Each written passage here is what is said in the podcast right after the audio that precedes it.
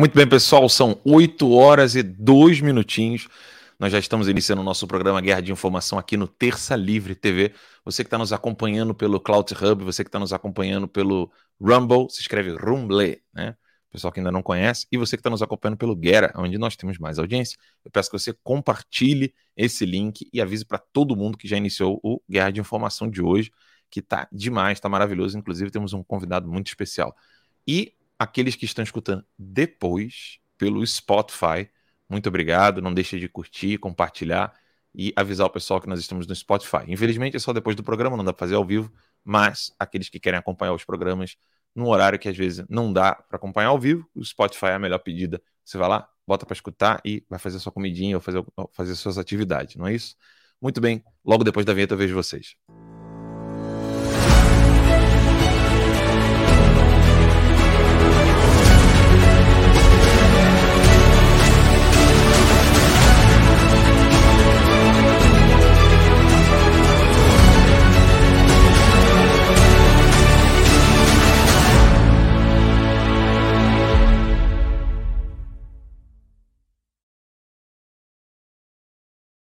É isso aí, pessoal. São 8 horas e 3 minutos. Estamos então iniciando o nosso guerra de informação de hoje. Deixa eu mostrar para vocês aqui os meus convidados, além do meu co-host, o Daniel Bertorelli. Peraí, deixa eu primeiro então dar boa noite para o Daniel Bertorelli. Boa noite, Daniel. Tudo bom? Boa noite, Alan. Boa noite ao público do Terça Livre. Um prazer estar aqui de novo com vocês. Hoje nós temos um convidado, pastor Ricardo Martins, direto do norte né, dos Estados Unidos. Boa noite, Ricardo. Tudo bom? Boa noite, Alan. Boa noite, Bertorelli. É uma Bom alegria aqui com vocês. É uma alegria tê-lo aqui, né, com o nosso convidado. Espero que fique mais vezes aqui conosco. Uh, temos bastante assunto para tratar aqui. Hoje eu fiz questão, assim, de pedir ao pastor Ricardo, porque tem algumas notícias que a gente precisa comentar, né? Uh, o fato de. Já vamos começar o nosso bate-papo com isso aqui. Né? Durante muito tempo, a gente percebeu toda uma dominação dos marxistas dentro da igreja. Né? A gente percebia que eles manipulavam não só as escolas de formação dos padres e pastores, mas também faziam todo um trabalho com a CNBB, né? ocupando, colocando bispos católicos é, que eram fundadores do PT ou envolvidos com o marxismo no topo da pirâmide da hierarquia e jogando para a cidade do interior ou jogando para aquelas paróquias mais longínquas os padres que eram mais tradicionais e conservadores. Isso também aconteceu no meio evangélico e hoje a coisa está cada vez mais clara. Nós estamos vendo o que eles estão falando. E tem o que? Tem dois anos, Ricardo, que você me mostrou, um, um ano e meio mais ou menos, que você mostrou aquele vídeo da, da Glaze falando nós precisamos fazer uma estratégia para dominar os evangélicos. Tem, tem mais ou menos isso, né? Uhum. Então, de lá para cá, a gente estreitou mais ainda a nossa amizade, a gente conversou bastante. O Ricardo teve a oportunidade de não só ser aluno do professor Olavo, mas de conhecê-lo pessoalmente. É, e nessa ocasião a gente esteve lá na casa do professor Olavo e viu um pouco do, de perto, né, com o brilhantismo do professor Olavo, como que os comunistas fazem isso. Você poderia comentar um pouco com o pessoal da nossa audiência o que de fato fazem o, os comunistas, que tipo de estratégias eles usam, como é que eles querem manipular a, a palavra de Deus para poder fingir que são cristãos e começar a ludibriar católicos, evangélicos, etc. Com certeza, Alan. Eu quero, antes de tudo, é, agradecer né, a, a, cada um de vocês por estar aqui nessa noite. E desde que a gente começou, na verdade, Alan, foi é, transformador para a minha vida, e foi transformador também para até para o meu futuro, para aquilo que está acontecendo né, nesse momento na, na minha vida. Está sendo muito legal é, descobrir tudo aquilo que eu tenho é, aí descoberto, desnudado, muita coisa acontecendo. É, e às vezes as pessoas se espantam, mas os marxistas eles estão dentro da igreja protestante é, ao mesmo tempo que os católicos. Na verdade, o marxismo começou dentro da igreja evangélica em 1905. Desde 1895 já existem é, é, pastores e professores universitários dentro dos, dos colégios, né, de, das, das, né? das universidades de teologia infiltrados nos Estados Unidos, é, mais especificamente em Nova York. E daí para cá veio uma enxurrada de marxistas dentro da igreja evangélica. E dentro e no Brasil não, não é diferente. Hoje nós temos já é, muitas igrejas que são adeptas à teologia liberal. É, a gente pode se dizer, chamar por uma parte também, Alan, de teologia da, da missão integral, que é uma, uma irmã da teologia da libertação, e que também foi escrita também por um reverendo equatoriano, muito amigo do, do padre Gutierrez, e que eles trocavam sempre figurinhas, e dali foi né, desenvolvido através dali do, do, do, Esses eram o chamado Pacto de Lausanne, na década de 70, né, em Lausanne, é, e daí eles começaram a difundir a ideia né, da esquerda dentro da igreja evangélica, e o Brasil abraçou muito dessa teologia e hoje, é, talvez para informação de muitas pessoas que estão aí, que não têm nem ideia, aproximadamente hoje de 30 a 35% das igrejas evangélicas brasileiras, elas ainda nutrem e têm um relacionamento muito próximo com a teologia liberal e muitas pessoas é, é também dentro desses 35% aí fletam com movimentos como o MST, né, com pastores mesmo abertamente de esquerda. Existem vários movimentos no Brasil. Daqui a pouco eu quero ver se eu consigo compartilhar algumas imagens aqui que eu tenho. É, de movimentos dentro da, da, da, igreja evangélica, que são, por exemplo, cristãos a favor do aborto, é, cristãos a favor da ideologia de gênero, é, é comuna do reino, que são igrejas que promovem né, essa ideia de comunidade é, utópica, ou seja, eles querem uma espécie de comunismo cristão.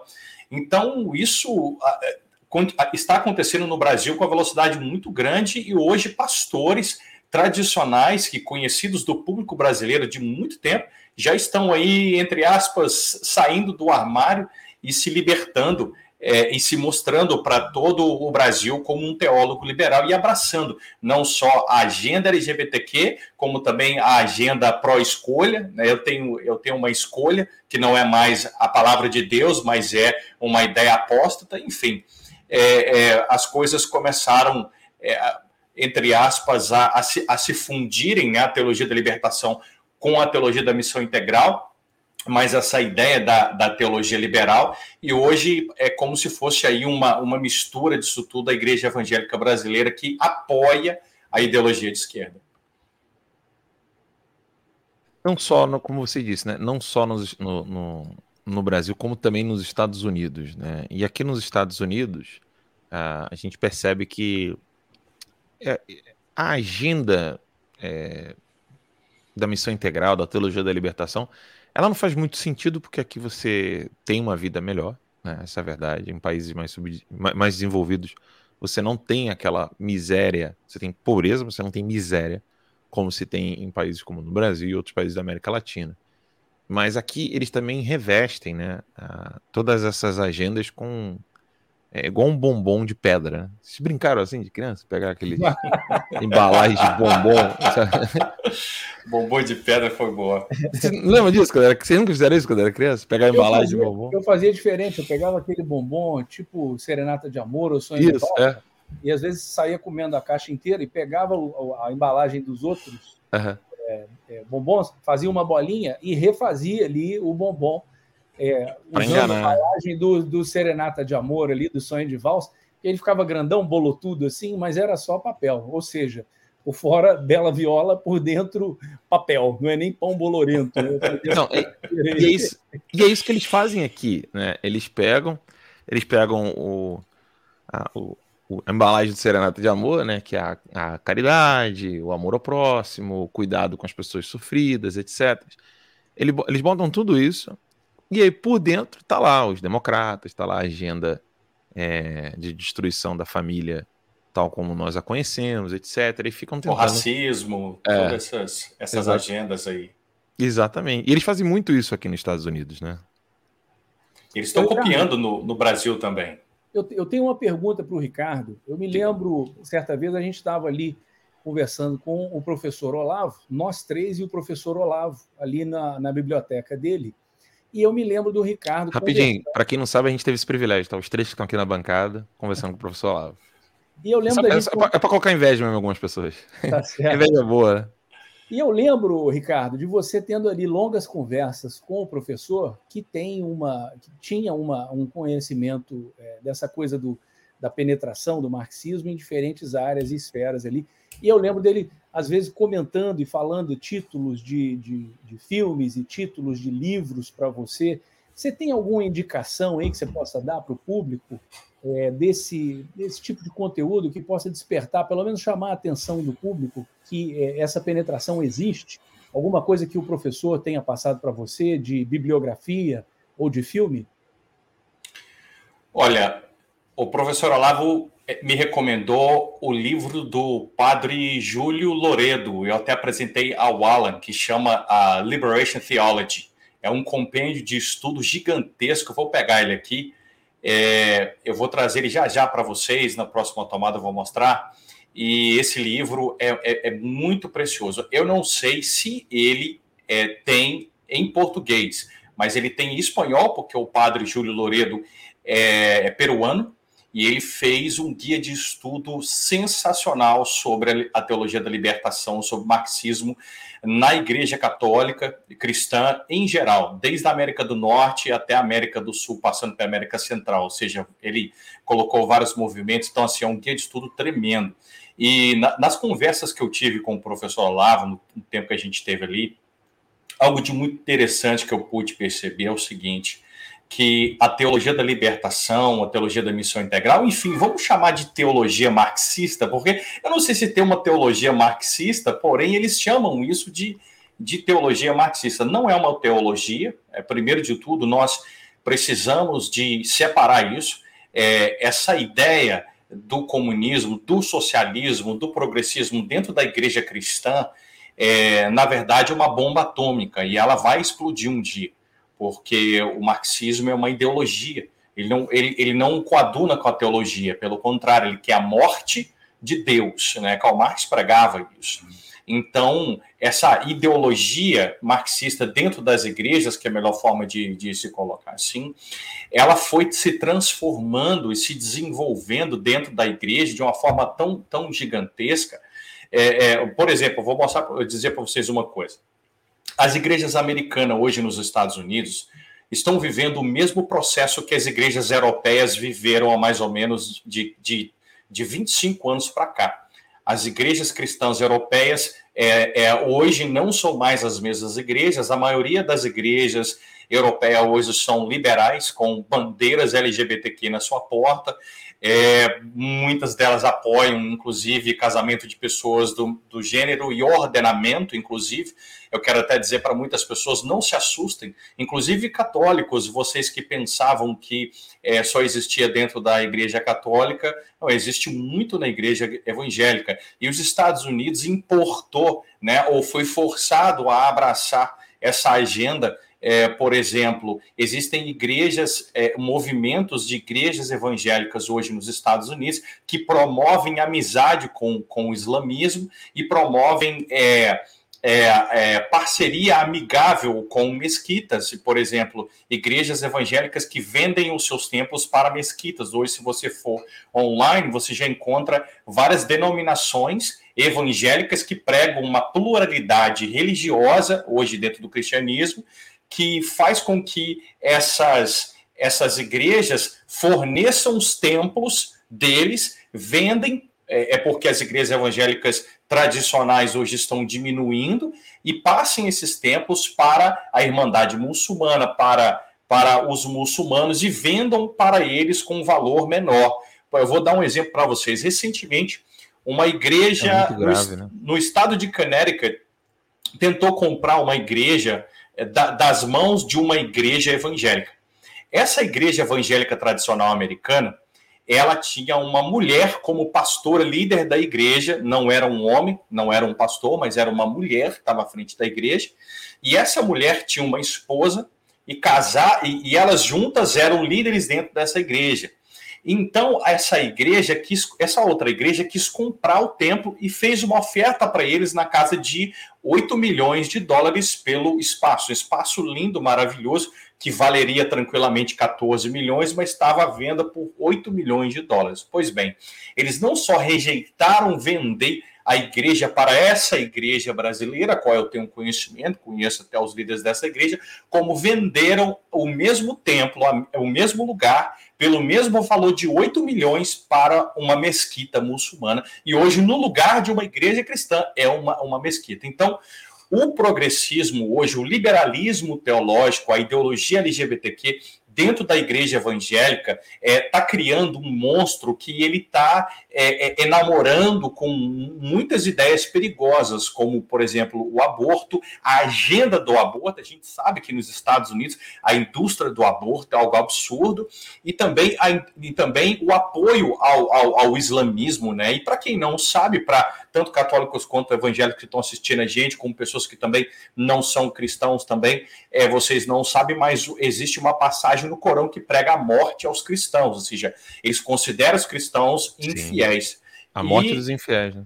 Exatamente, e isso, tá, isso criou-se aí essa decadência teológica da igreja americana. E eles estão exportando isso para o Brasil com o nome de progressismo, né, igrejas progressistas. Essa, essa é a, a, a forma que a gente tem tratado isso no Brasil. Olha, tem uma frase do, do padre Júlio Lancelotti, que é um padre totalmente esquerdista, nem acredita nas coisas que a igreja acredita, mas está lá né, na, na, hierarquia da igreja, famoso em São Paulo, é amigo do Lula, aquela coisa toda. E, e ele disse: olha, olha, a frase dele aqui, né? Que ele diz o seguinte: Paulo Freire nos ensinou que a educação é um ato político. E a gente percebe a tomada das universidades católicas e, e, evangélicas, né, que são, bem dizer, o berço do que nós chamamos de educação em todo o Ocidente. Né, foram as universidades de Oxford, a Universidade é, Notre Dame aqui nos Estados Unidos, a Harvard University, a Universidade de Paris na, na, na Idade Média, etc. E aí tem um vídeo aqui que eu quero comentar com vocês, que é um vídeo que até o Daniel traduziu. É um vídeo de um parlamentar francês desmascarando esses comunistas. E eu quero que você que está em casa nos acompanhando veja a reação das pessoas quando elas são desmascaradas no parlamento francês. Gerações inteiras de europeus foram ensinadas por pró-soviéticos ou pró-mal marxistas. Um bom exemplo é o St. Anthony's College, em Oxford. Sigrid Gá conseguiu o diploma dela lá. É um pouco mais do que uma instituição de treinamento para os serviços secretos ocidentais. Em outras palavras, precisamente, uma elite globalista tentando planejar nossas vidas. Senhor Badê, nós concordamos em não tornar pessoal na presença da ministra das Finanças. Onde ela estudou é irrelevante. Então, espalhar teorias da conspiração é inaceitável. Sem reclamações, por favor, continue seu discurso. St. Anthony's College é conhecido como a escola de espiões em Oxford. O serviço secreto de inteligência britânico recruta lá. Isso é um fato, basta vocês olharem. Isso mostra como o marxismo tem sido ligado ao Deep State por décadas.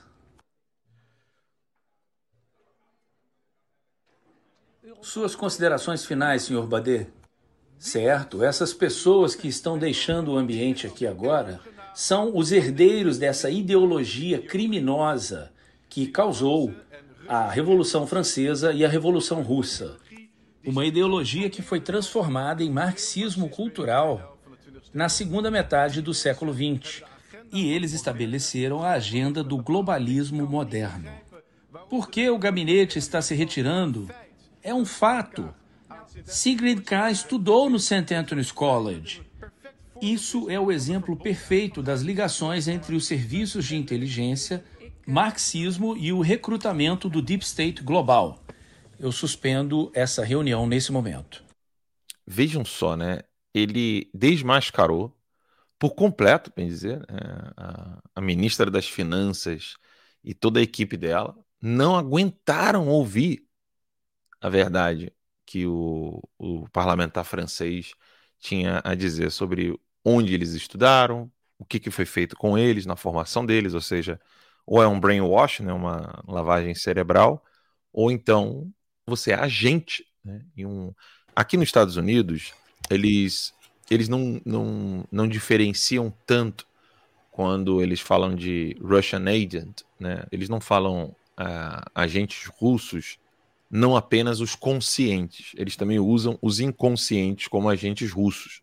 Ou seja, essa pessoa não tem muita ideia para quem ela está servindo, ela continua fazendo aquilo. Então, é, se há um grau maior ou menor de culpabilidade, de cumplicidade, é, não é tão avaliado, é, ou então não é tão relevante. E o Alan, ah, ainda, ainda, há, ainda há também os, os chamados sleepers, que são Sim. os adormecidos. São agentes é, que se infiltram aqui, às vezes, quando adolescentes, são recrutados muitas vezes quando estão na faculdade, e eles são colocados aqui, têm uma vida normal, e assim, não tem contato absolutamente com, com direção de partido, com serviço secreto nenhum, mas em algum momento o gatilho é apertado, essas pessoas são contatadas e aí já penetraram na sociedade americana e às vezes estão em altos cargos ou estão em algumas é, empresas em, em cargos importantes. E quando chega o momento em que eles já estão bem colocados ali nesse tabuleiro de xadrez de espionagem internacional, aí sim eles são acionados, e aí eles que estavam adormecidos, por isso que eles chamam sleepers, são acordados e começam a agir em direção à, à pauta que é conveniente aos mestres né, deles, a quem está é, controlando aí a marionete por trás das cortinas. Né? Bem lembrado, né? Bem lembrado. E aí a gente, o que, que a gente observa nesse discurso é, desse parlamentar francês? Primeiro, né? Eu quero lembrá-los aqui que você está no Terça Livre, você não está nessas mídiazinhas que não comenta nada sobre nada, não. Essas UOL da vida, Folha e companhia, né? Então, você que valoriza esse conteúdo que você, você não viu lugar nenhum, só aqui no Terça Livre, compartilhe. Eu quero agradecer as pessoas que estão tanto no Terça Livre quanto no meu perfil, né? No, no, no Terça Livre tem aqui umas 300 pessoas e no meu perfil tem umas 500 e quase 600 pessoas. Então já tem quase mil pessoas nos assistindo só no Guerra, fora no Rumble. Uh, então compartilhe, curta e avise que a gente está ao vivo. Muito bem. O que, que a gente percebe ali? É, quando você desmascara não a ideia, né? Eu gostei muito ontem quando a doutora Ludmilla, ela questionada sobre o que está acontecendo com ela no CNJ, ela disse assim: instituição tem rosto, né? Tem voz, tem nome. E aí ela, ela falou, falou, tem CPF.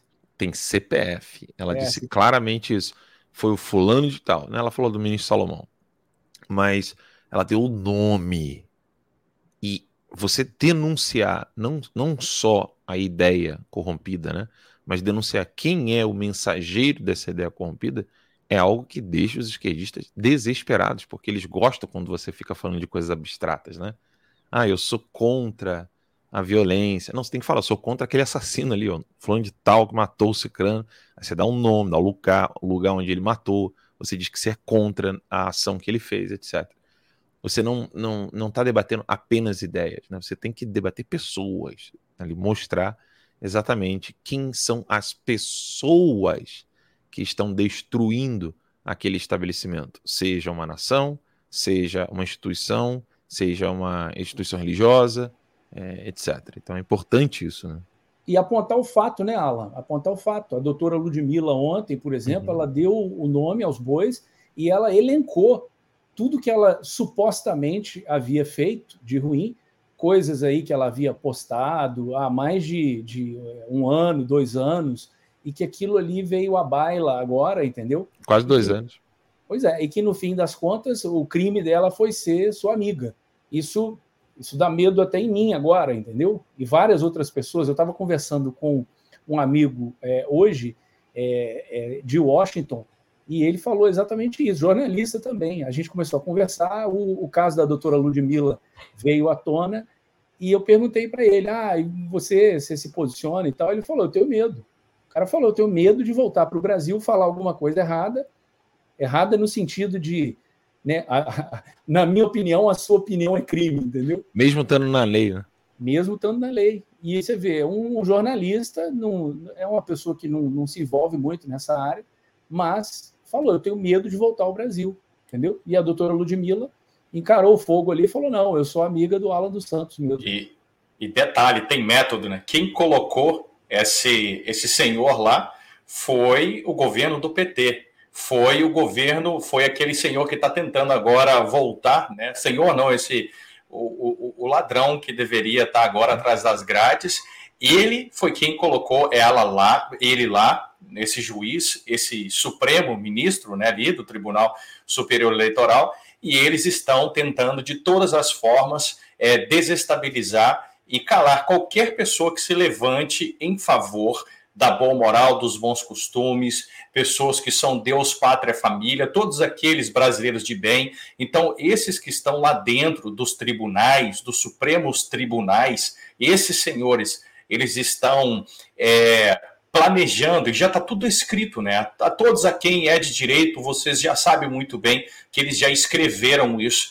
Então, nós temos que continuar confiando, sabe, em Deus nós precisamos de continuar confiando de que o Brasil vai dar certo, porque eu não desisti do Brasil. Eu sei que é, é muito difícil nós imaginarmos, né, é, aqui, esse senhor voltando aí como presidente do Brasil, porém nós precisamos de enxergar isso como é, algo que eles estão querendo que aconteça. Tá? Eles querem que isso aconteça. Eles vão fazer de tudo, até mesmo calar uma juíza, uma mulher de bem, uma pessoa de bem, para que eles possam é, atropelar qualquer pessoa que seja colocado na frente deles, seja juiz, seja algum promotor, seja algum desembargador, seja qualquer pessoa que se coloque na frente dos Supremos, eles assim o farão.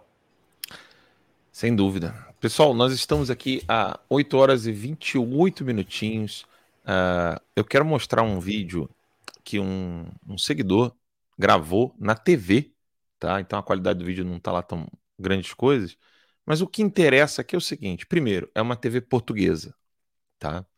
É uma TV portuguesa e a, você agora vai sentir, você brasileiro, você vai sentir assim na pele, né? O que, que é não ter um, um jornal no Brasil que pelo menos mostre o óbvio.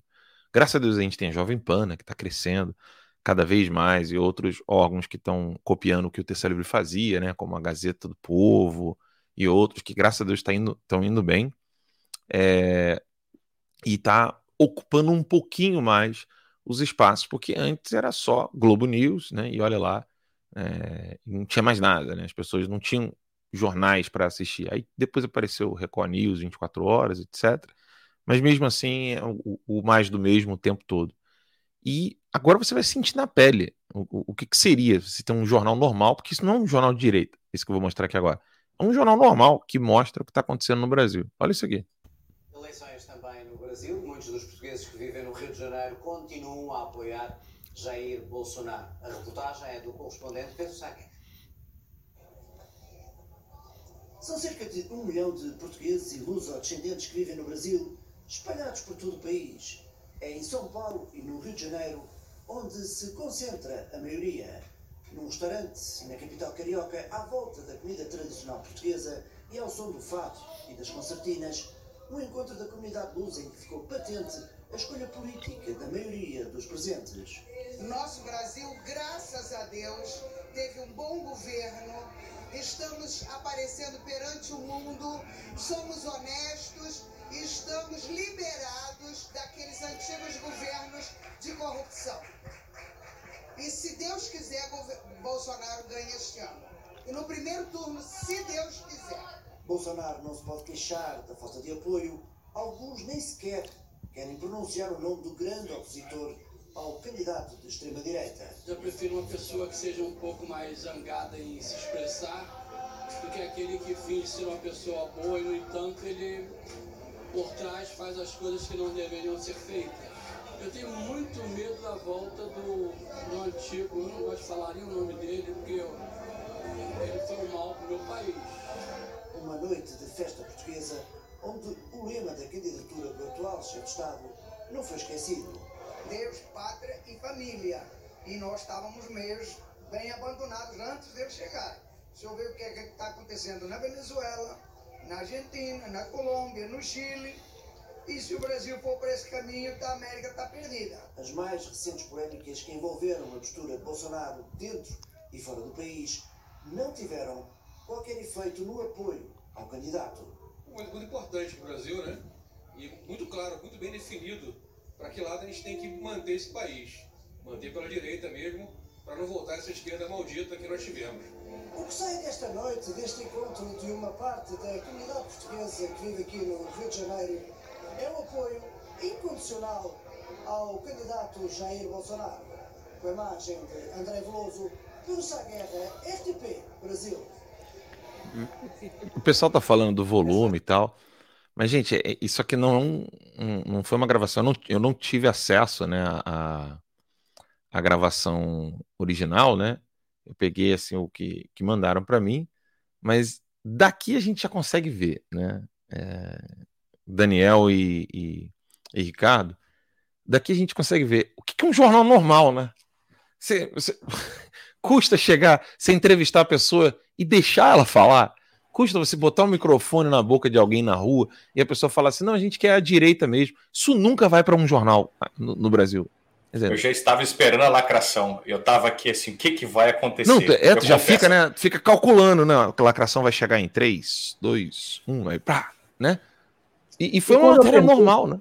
Hã? E, quando, e quando a pergunta do jornalista, às vezes demora 5 minutos, aí o cara vai respondendo, demora 10 segundos para responder, eu já, já puxa o microfone de volta, entendeu? Sim, não deixa sim. a pessoa falar. É, é uma boa técnica também para não para só falar o que você quer.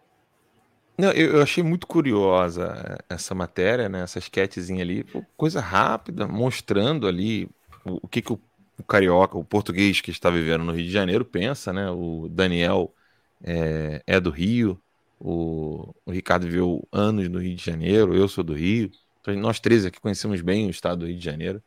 E a gente sabe muito bem como que o carioca ele é meio meio lelé, lelé da cuca com relação à política, né, cara? Que carioca, Deus o livre, né, cara?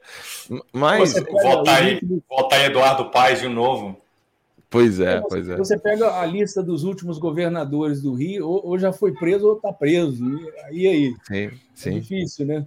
Não, o Rio de Janeiro chegou uma época que todos os governadores vivos estavam na cadeia, menos o que estava no, no, poder. Chegou, chegou nessa condição. Mas veja só, né? É, é, óbvio que você vê que aquele jornalzinho ainda com aquelas, aqueles clichês, né?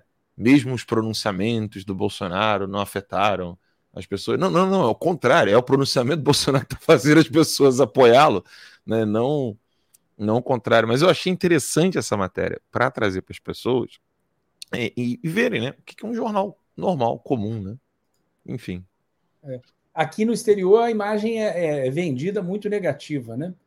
E hum. ainda assim as pessoas normais se encontram na rua e tal, principalmente onde tem muito brasileiro, né? Aí na Flórida, por exemplo, o Ala percebe isso. Eu tive eu passei um tempo na Flórida e é impressionante como é que as pessoas que estão aqui fora é, se manifestam a favor do Bolsonaro, né?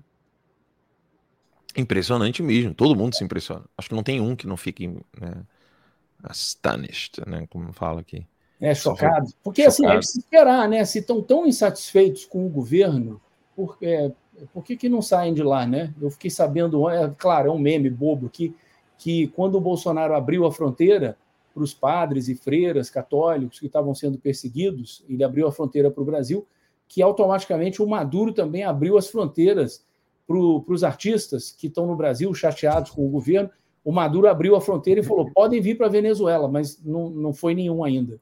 Não foi nenhum ainda, né? Nosso correspondente internacional está avisando aqui. Então, galera, aqui. Anitta não foi. Quem mais? Vai... Tem a lista aí, né? Bruno Galhaço. Bruno Galhaço. Ninguém foi ainda, não. Ninguém Muito foi. bem. Pessoal, são 8 horas e 35 minutos. A gente vai a um rápido intervalo e eu encontro vocês daqui a pouquinho. É o tempo de você chegar, compartilhar com seus amigos. Tem link pra caramba para você poder compartilhar. Tem link da live do Terça Livre, do Guerra do Terça Livre, o meu pessoal, o meu perfil pessoal, Alan Santos BR, tudo junto lá no Guerra. E tem no Rumble, tem no Cloud Hub, é, Odyssey, etc. Vai lá, compartilha. O Getúlio, há 70 anos atrás, teve uma clareza que nós não tivemos né? De pegar um cara e dizer, ó, você vai montar um jornal e vamos fazer desse jornal um jornal vibrante, uma arma do povo, como se dizia da, da velha última hora. Nós não fizemos nem isso, nem nada. Preferimos encher os bolsos dos caras de dinheiro. Preferimos encher os bolsos dos caras de dinheiro. Encher o bolso deles de concessões porque nós tínhamos a SECOM e o Ministério do, das Comunicações. Tanto numa com uma mão nós dávamos mais e mais e mais e mais licenças de canais de rádio e tal, e do outro lado davam muito dinheiro para ele. Então fica difícil.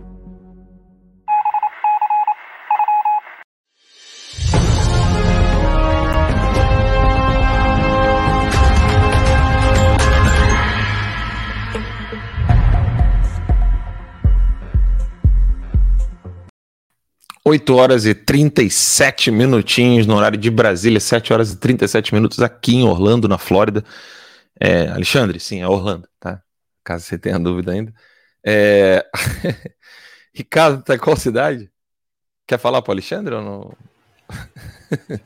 New Jersey. New Nova Jersey. Jersey. E o Daniel ali perto de Washington. Muito bem. 8 horas e 37 eu, minutos. Eu trouxe aqui o. Eu trouxe aqui o, o, o guia que o professor Olavo me mostrou. Ah, mostra aí, mostra aí, pessoal.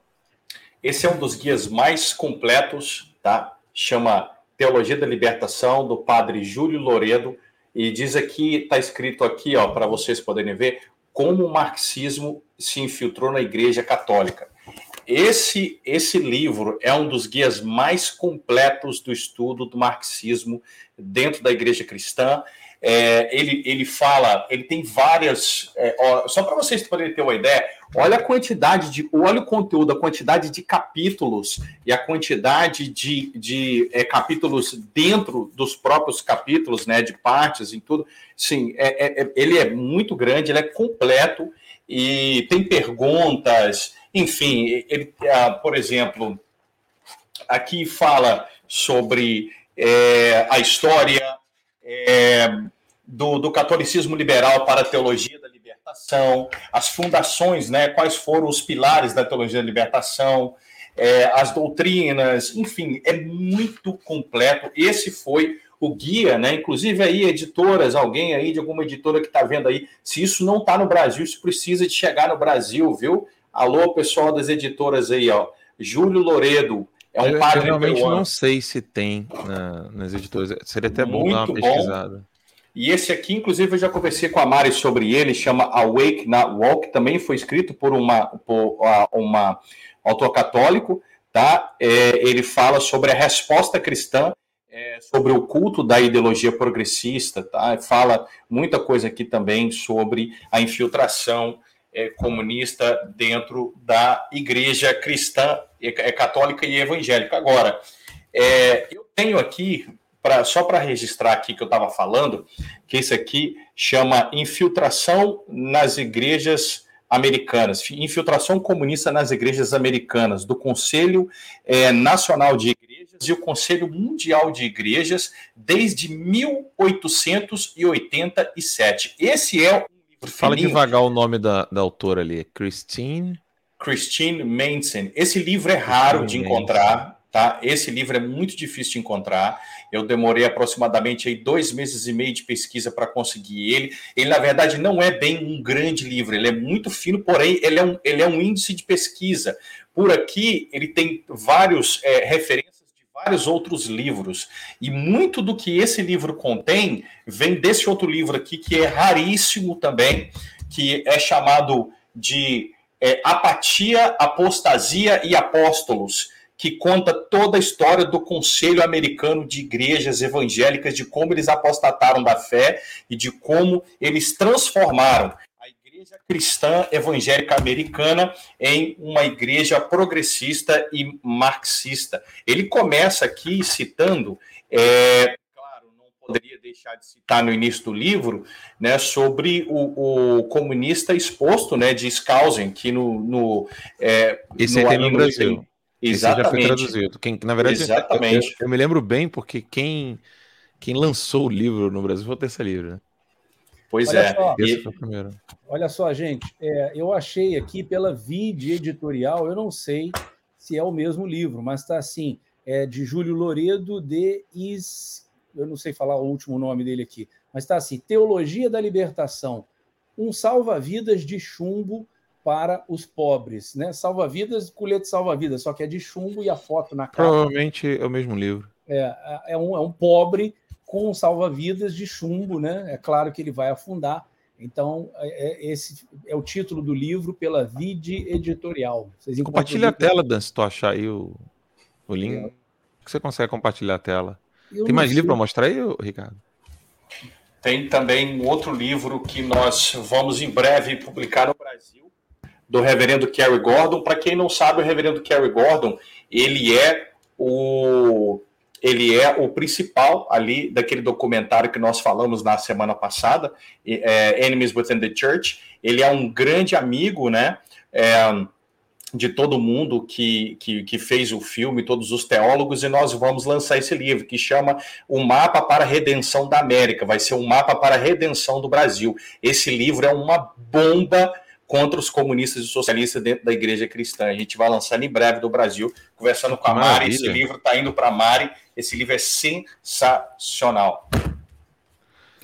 É assim, né, gente? É assim que a gente consegue modificar é, essa onda esquerdista, porque os problemas políticos é, eles são como um efeito né, de um problema interno né, na sociedade. Uma sociedade enferma vai ter problemas políticos é, que são é, de acordo com isso, ou seja, um, um problema político gravíssimo é, surge dentro de uma sociedade gravissimamente enferma e por aí vai. Quero ir de pauta aqui com vocês, algo que não, não choca a ninguém que já acompanha o Terça Livre há muito tempo. Quando Ítalo Lorenzon e eu criticamos o Hélio Bicudo junto com a Janaína Pascoal na questão do impeachment, muita gente não gostou do que o Terça Livre falou na época, mas muita gente mesmo. Falaram, ah, vocês gostam de dividir, vocês não gostam de ajudar. Falei, ah, então aguarde e espere, né? Passaram-se os anos, todo mundo viu é, o quão louca é a Janana Pascoal, e agora a gente tem o próprio Hélio Bicudo, né, mostrando aqui quem ele é de fato. Olha isso aqui. Autor de impeachment de Dilma, Miguel Reale Júnior, anuncia apoio a Lula e Janaína diz que já imaginava. Né? Então, primeiro foi o Hélio Bicudo que faleceu, né, que era petista, a gente falou, galera, vocês estão indo por uma via errada, criticamos o MBL, e aí eles tiveram apoio do PSDBista ali, né? O Miguel Reale Júnior, que, é, enfim, PSDB, não precisa dizer muita coisa. Jurista afirma ser importante que petista vença no primeiro turno para, abre aspas, impedir a ação desesperada de Bolsonaro, fecha aspas. Deputada que também assinou o pedido diz que o movimento de Reale era esperado. Né? O textinho ali do Estadão, do Pedro Venceslau, é o, o, o link que nós estamos usando aqui no Estadão. Agora, antes de passar a palavra aí, tanto para o Ricardo quanto para o Daniel, impedir ação desesperada. Vocês conseguem ver quem é que está desesperado nessa história toda aí? Quer falar primeiro, Ricardo? Não, vai você. então vamos lá. Vamos lá. Bom, é, voltando aí, né, a paralaxe cognitiva, você olha para as ruas, quem que está desesperado, né? O Bolsonaro deve estar tá desesperado para chegar em casa, porque não aguenta mais apertar a mão dos outros, tirar foto, andar de moto e o povo todo atrás dele, né? É, eu às vezes me pergunto, Alan, a gente já, já conversou algumas vezes sobre aquele experimento de Harvard com o ratinho. Se você me permite, eu vou dar uma devagada aqui. O experimento é o seguinte: você pega um ratinho, coloca ele num balde de água e deixa ele nadando ali até o limite da exaustão. E o rato vai durar por algumas horas ali. Quando ele, é, as forças dele são, são esgotadas, ele morre afogado. Isso é um experimento científico que foi feito com vários ratos em Harvard. Só que eles descobriram o seguinte: se você, no limite que o rato está entregando os pontos ali, vai morrer afogado, se você tirar o ratinho dali, enxugar ele, dar uma comidinha, deixar ele descansar e depois jogar ele de novo no balde, ele estava no limite da exaustão, mas ele vai durar mais um tempo, mais algumas horas ali. E aí, mais uma vez, ele vai chegar no limite da exaustão. E essa, esse experimento, que é um tanto quanto cruel, e foi realizado lá, é, se repetiu. E os ratinhos, que eram às vezes retirados do, do, do balde com água, para pegar um ar, pegar um fôlego, eles duraram em média 70 horas a mais. Então, quando eu vejo esse tipo de matéria, quando eu vejo pesquisa eleitoral dando vitória do Lula, eu me pergunto: será que isso aí é para dar um fôlego em quem ainda pensa em votar, ou quem está meio indeciso, ou, ou, quem tem alguma simpatia ainda por um, um passado que, que acho difícil voltar, ainda mais depois dessa descoberta de tantos casos de, de corrupção nos governos do PT. Então, às vezes eu vejo esse tipo de matéria e penso assim: isso aí é para dar um fôlego para a militância, entendeu? E falar assim: não, tem chance, não, vai no primeiro turno. Como assim vai no primeiro turno? Em condições normais, é, é, normais de temperatura e pressão, é, o Lula não consegue nem sair na rua, gente. Se sai na rua é, é vaiado. E assim, não é uma coisa pontual, não é que ele vai numa área do país ou numa cidade específica e isso acontece. É em toda parte. E o oposto com Bolsonaro, a mesma coisa no exterior. Bolsonaro foi a Londres, Bolsonaro vem aqui a Nova York, Bolsonaro vai à Flórida. E tem um mar de gente para encontrar com o cara. Então, isso é uma paralaxe cognitiva. Eles querem que você acredite no que eles estão te falando ali, mas não no que os seus olhos estão vendo, entendeu? O que, que você acha? Aí, Eu acho que essa Janaína Pascoal, ela é uma 22 muito doida. ela só não é 22 na urna, né? É, ela só não é 22 na urna, mas ela é 22 mesmo. Quando, quando eu vi ela, quando eu vi ela pedindo apoio né, para o Bolsonaro, chorando, né? Ela foi chorar apoio do Bolsonaro para a candidatura dela ao Senado. Eu comecei a rir daquilo e disse gente, isso, isso, isso não está normal. É, ela, eu acredito que ela foi muito bem lá atrás, na época do impeachment, mas agora é, é, ela mostrou quem real, realmente ela é. Mas é, não, é novidade para ninguém isso que está acontecendo. A gente já sabia desde aquela época lá de Alexandre Frota, de Joyce Hasselman e, e, e, companhia, etc, etc, etc, etc, etc. João Amoedo, junto com uma boa parte do Partido Novo que partiu e foi, sabe-se Deus lá para onde foi aconteceu isso que está acontecendo e eu acredito que o Data Povo está provando muito bem o que está acontecendo. Eu acho que essa senhora aí, ela, ela simplesmente é, é, decretou a sua, a sua decapitação política depois dessas últimas atitudes que ela teve. É, e falou... esses PSDBistas não enganam ninguém, né? Você falou que ela é 22, né? Menos, menos na urna, né? E hoje é dia 22. Hoje é dia 22. Daqui a pouquinho tem um quadro especial só para o dia de hoje, que o Daniel vai falar um pouco de coisa rápida que não é de política, né? É, às vezes a política cansa, tem que falar de outras coisas, né? Hoje, hoje dia 22, o Daniel vai mostrar um negócio ali. Agora, falando em decisões loucas, gente, em decisões bem insanas. Né? Redes sociais têm 24 horas para apagar imagens sobre o 7 de setembro com Bolsonaro. Eu acho legal essas coisas de é, a língua portuguesa ela não perdoa, né? É, redes sociais têm 24 horas para apagar, ou seja, não são as pessoas, é a censura mesmo. Tipo, são as big techs é que vão ter que retirar das pessoas as fotos que elas colocaram nas redes sociais do dia 7 de setembro. Mas todas as fotos do dia 7 de setembro? Não. Só as que estão com o Bolsonaro. Né? Nova determinação do TSE ocorre em resposta a um pedido da Federação de Lula. É, quem não, não, sabe o que é federação, é a federação que hoje substitui aquela coisa que era a coligação partidária. É um pouco mais, é um pouco diferente, mas isso é então, ou seja, é um pedido do PT mais os outros partidos que estão com o PT nessas eleições desse ano. Aí o povão não perdoa, né? O povão já preparou a resposta. Olha a resposta.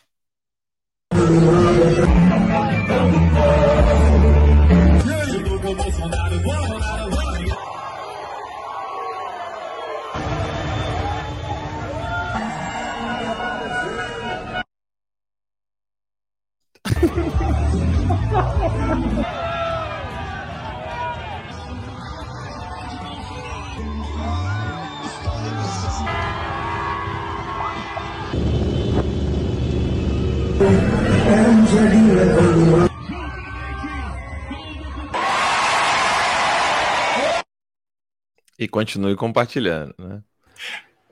o brasileiro é muito, muito, muito criativo, cara. O 7 de setembro não podemos mostrar.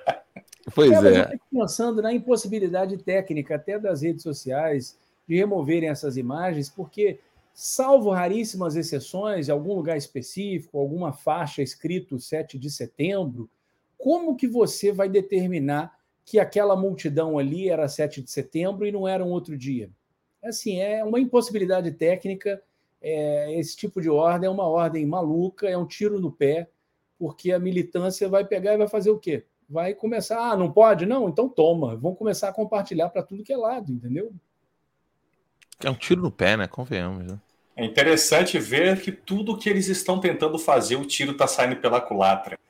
Eu estou vendo um movimento completamente. É, é, eles estão tentando de todas as formas impedir e o povo está de todas as formas é, é, conseguindo burlar toda e qualquer forma deles de fazer isso. Isso é para poder provar de que o poder realmente está no povo. E eu espero, do fundo do meu coração, que cada brasileiro compreenda e entenda que eles é quem estão no poder. E o poder precisa de ser devolvido para eles e não para esses poucos senhores aí que estão lá sentados junto com suas capas pretas em seus lugares, tentando desestabilizar uma nação de que claramente não quer a volta daquele, daquele senhor lá que eu nem sei se a gente pode ficar falando o nome dele, porque tudo agora a Polícia Federal vem de alguma forma atrás da gente, enfim.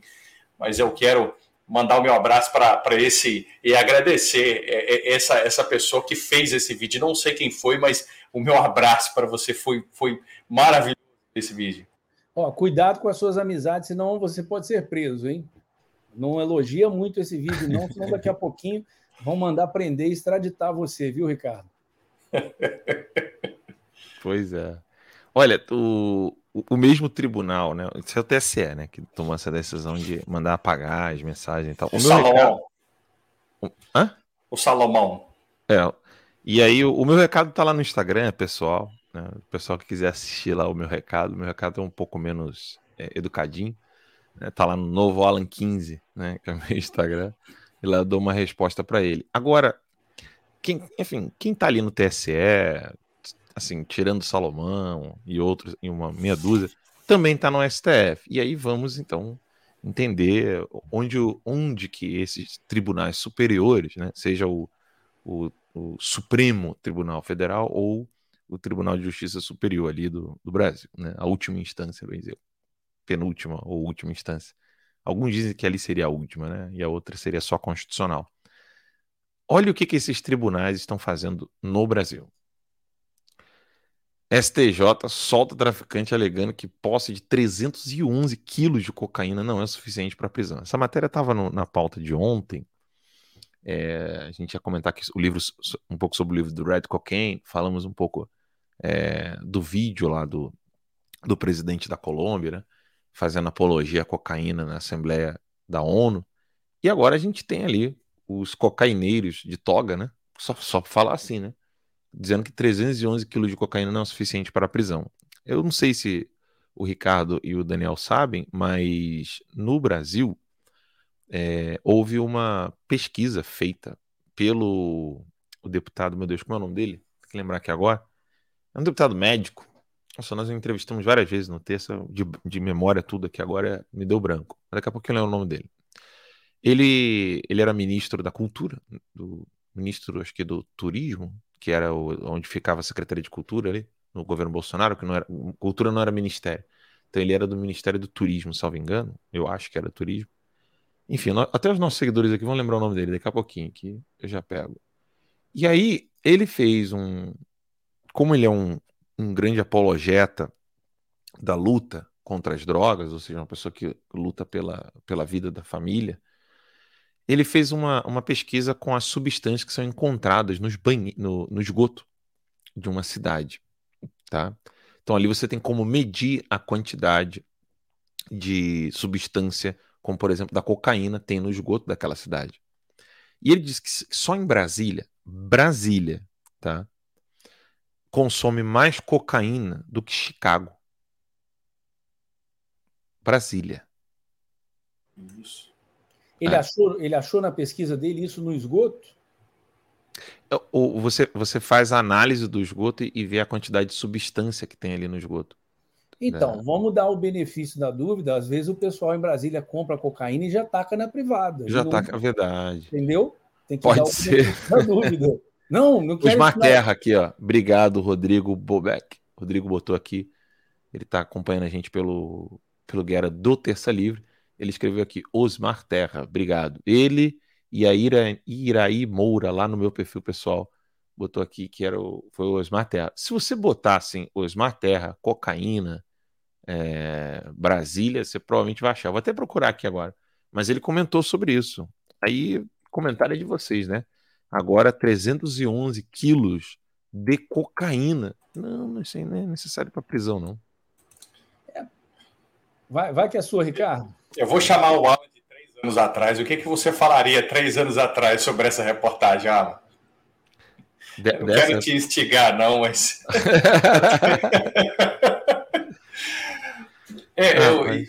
Meu Deus do céu. Eu, o que falar de, uma, de um monstro desse, né? Se 311 quilos de cocaína não é suficiente para poder manter alguém preso, então isso quer dizer que já pode soltar o Fernandinho Beiramar porque agora, né, eu, talvez já pode se já dar o Fernandinho Beiramar como, como solto, né, como livre, porque é, é, o Brasil, infelizmente, nossos juristas brasileiros é como de novo, né, a Suprema, o, alguns Supremos, Supremo Tribunal de Justiça, Supremo Tribunal Federal, Tribunal Superior Eleitoral, ou seja, alguma das cortes superiores agindo contra aquilo que é normal. O que, que é normal? Ter-se alguém preso por um crime que cometeu.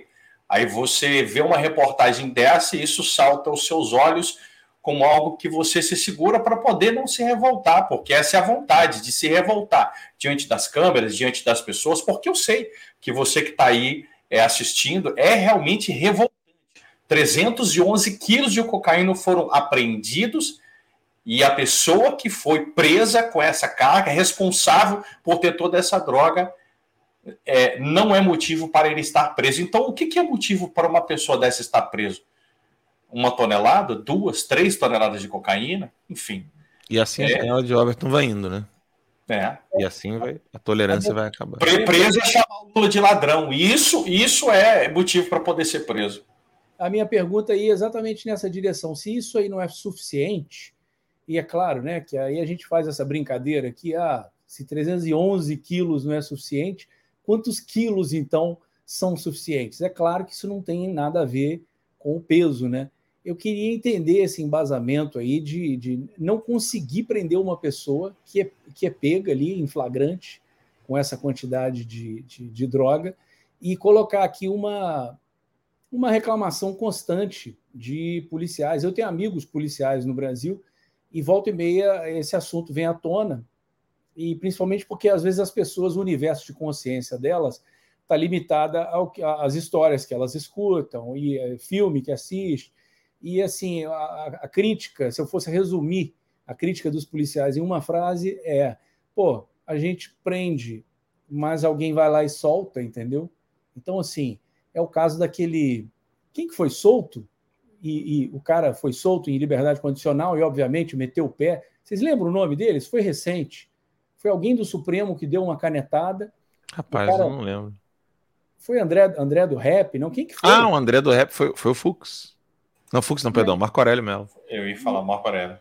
É Marco Aurélio assim, Ah, mas como que um cara desse é, é solto, entendeu?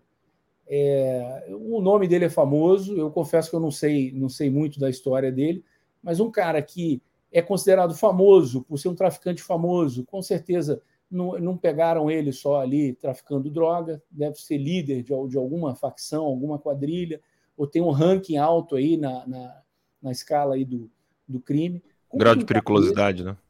É isso que eu ia falar. altíssima periculosidade. Como é que um cara desse é posto em liberdade, ainda que em liberdade condicional? Assim, não, não, não há um senso de proporção e aí a hum. gente volta aí, né? Não foi presa ainda, mas isso aí, 311 quilos de cocaína, não é suficiente para prender um traficante, mas ficam lá enchendo o saco lá. Eu sou obrigado a voltar nesse assunto da doutora Sim. Ludmila Grilo, entendeu? Cadê o senso de proporção na lei aí no Brasil? Eu achei aqui a um seguidor mandou aqui o, o, o, link, né? É, é, esse é o tweet aqui do, do Dr. Osmar Terra. Ele é deputado, mas também médico, né? Então o termo que eu queria era esse aqui, ó, metabólitos. O Brasil tem 40 vezes mais metabólitos de cocaína no esgoto que Chicago, nos Estados Unidos. Eu sabia isso de memória, né? Eu, rapidinho, um seguidor foi lá e achou. Estima-se pela quantidade de metabólitos que Brasília consome 8 toneladas de cocaína por ano. É ou não é uma epidemia? E ele está falando de uma outra publicação dele, Desde 2010 vem sendo pesquisada a diluição de metabólitos de drogas, incluindo a cocaína, no esgoto de Brasília. É um método internacional. Com os metabólitos, saem na urina e vão para o esgoto. Perdão, como os metabólitos saem da urina e vão para o esgoto, dá uma ideia do consumo de drogas na cidade. Olhem a proporção do consumo comparado.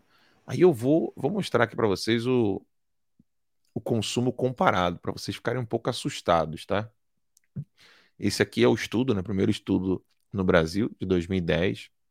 Eu falei o artigo, né? Estimativa de consumo de cocaína no Distrito Federal, Brasília. E aí tá lá, ó. Eles fizeram uma, uma pesquisa e voa lá. Olha esse lá de cá. Agora vocês vão ficar assustados. Olha isso aqui, determinação de AE em esgoto oito amostras de esgoto investigados no DF, até a Sul e Norte. Aí tá ali, Milão, 6 por 10 elevada ao, ao cubo, né? menos, menos 3, né? Chicago, 22 vezes 10 elevado a menos 3. E no DF, olha, olha os números, gente. Nós estamos falando aqui de 6. Você, você nem precisa entender muito desses metabólitos e tal. É só para criar uma referência, Alan. Milão é a capital da moda, Chicago é, é, a cidade do Al Capone aqui nos Estados Unidos, é conhecida como uma cidade com altíssimo nível de criminalidade. É, eu acho que talvez por isso que Chicago foi a razão do tweet dele ali, ou seja, muito crime, muita droga, né?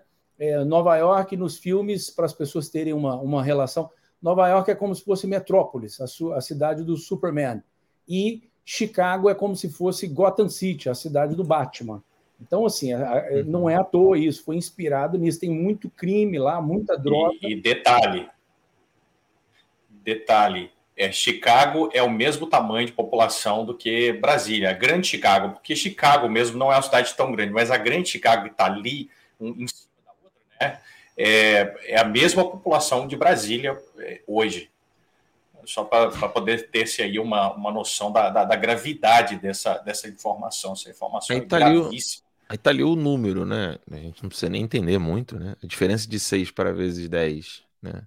De 22 vezes 10 é, elevado a menos 3 e de 800 vezes 10 elevado a menos 3 é algo assustador.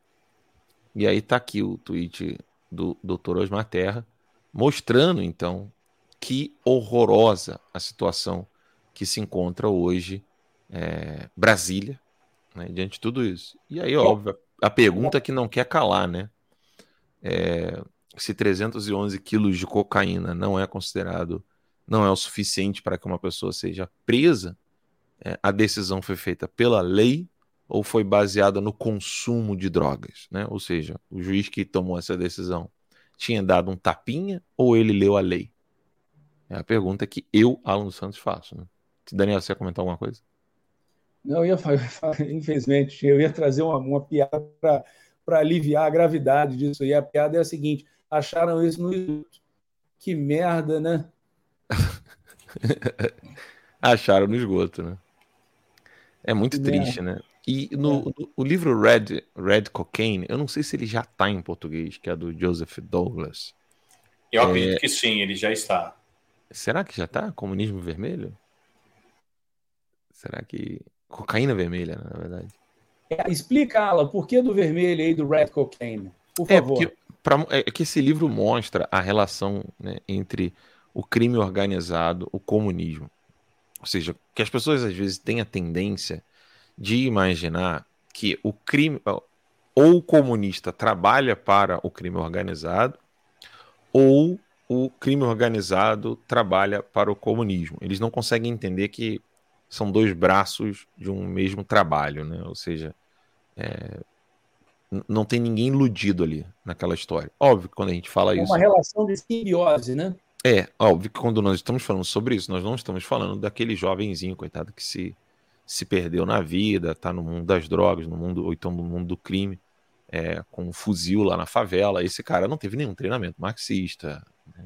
Não, não me vai entender dessa maneira, pelo amor de Deus, você que está me assistindo. Mas nem, nem o dono da boca de fumo.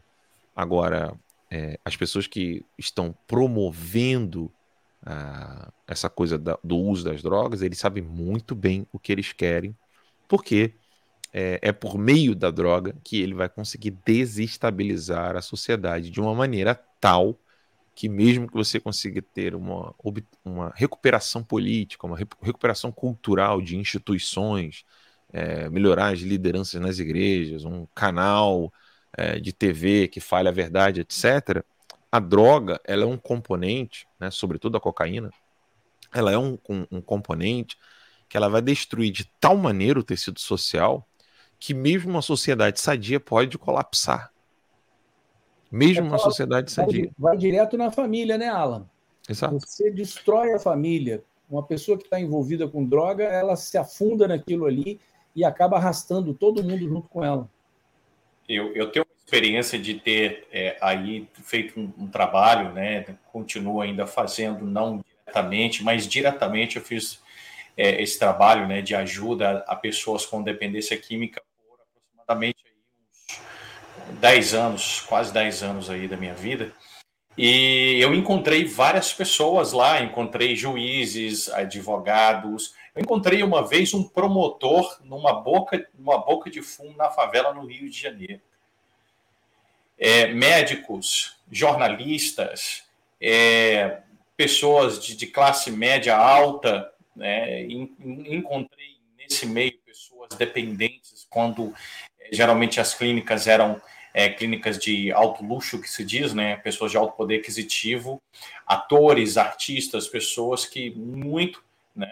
É, se envolveram com isso e muitas famílias, eu perdi a conta, não, não consigo mais lembrar da quantidade de famílias que foram destroçadas por causa das drogas e muito por causa desse ambiente facilitador né, para que a droga chegue até uma máxima quantidade de pessoas. E eu tenho uma.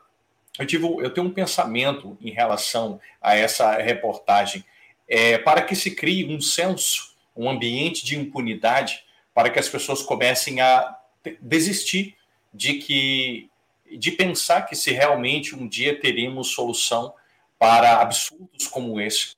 Então eu quero falar é, para os telespectadores, todos que estão assistindo, que sim, é, isso que nós estamos vendo é uma aberração.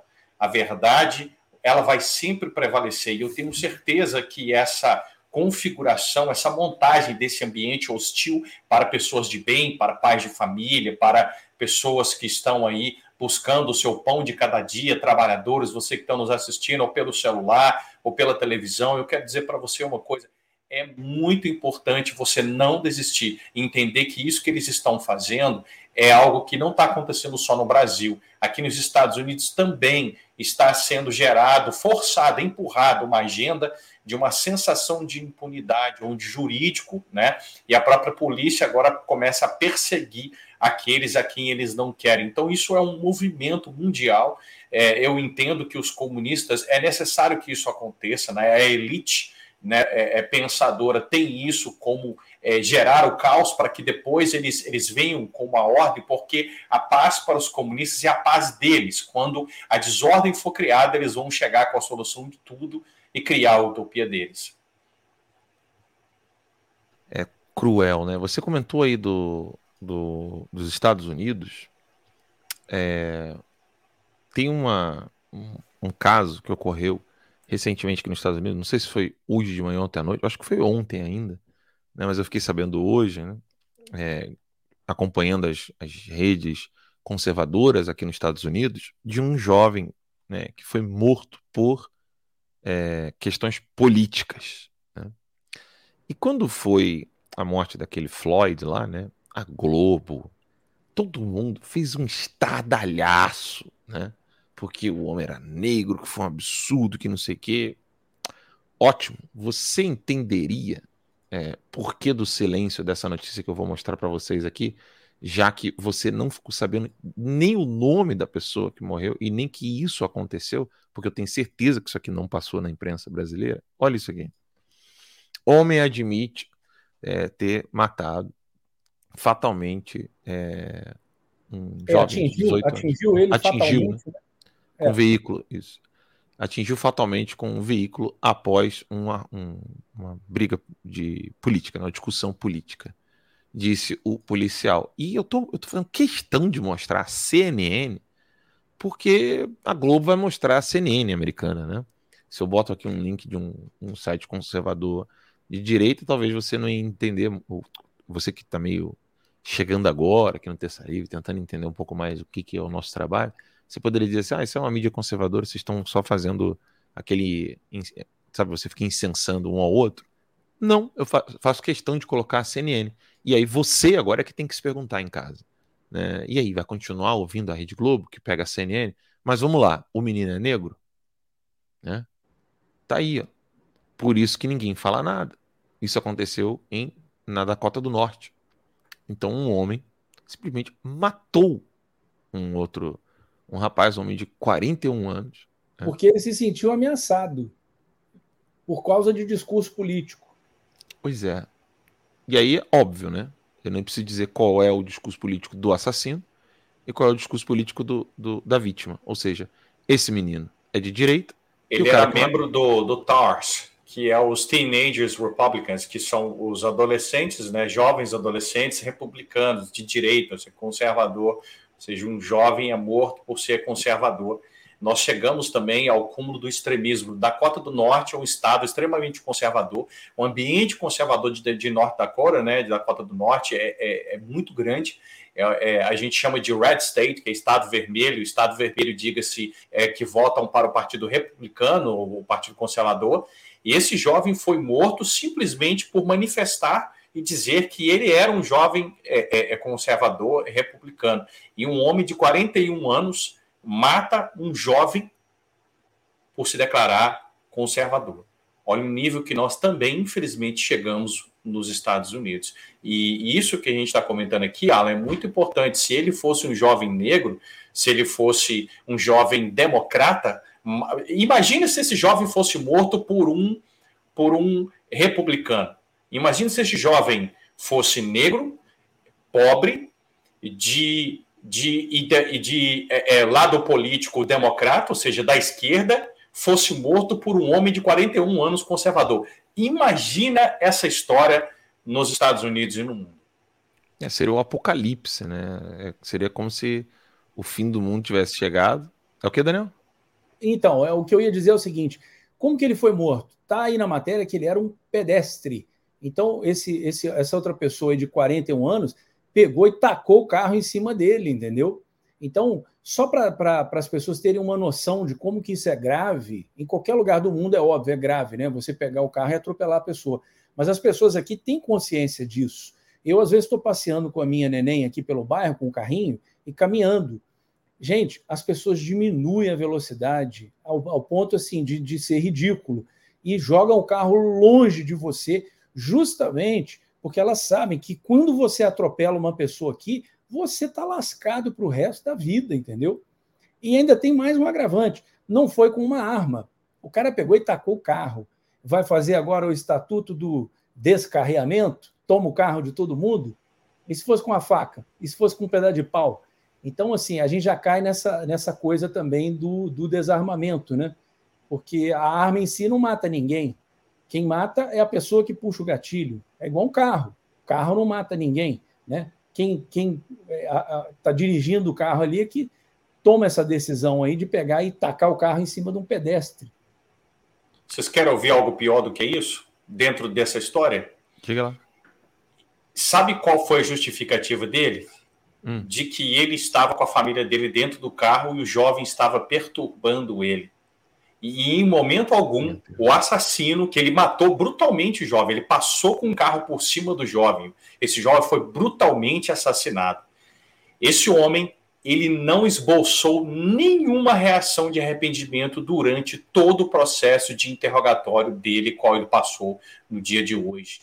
As notícias saíram por alguns canais aí independentes de que ele não mostrou nenhum arrependimento e pelo contrário, ele disse que fez isso pela família dele. Olha o absurdo que esse homem fez. E naquela história, sabe aquelas narrativas, né? Não, mas o, no caso do, do Floyd foi um homem branco que matou, né? Essa aqui é a imagem do assassino.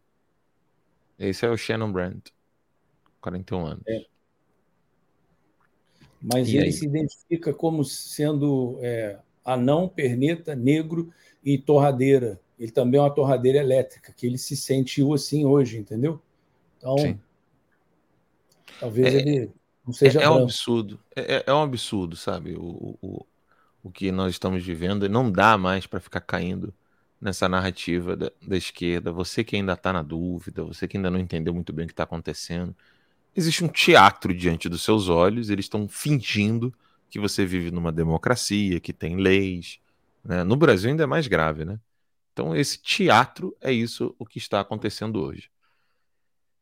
Bem, são 9 horas e 17 minutinhos. Eu vou chamar só mais um comercialzinho aqui na volta. O Daniel vem falar para a gente do dia especial de hoje, que é dia 22, logo depois do comercial. A gente acompanha essa novidade aí do Daniel no dia 22. Alexandre de Moraes, tá vendo isso aqui?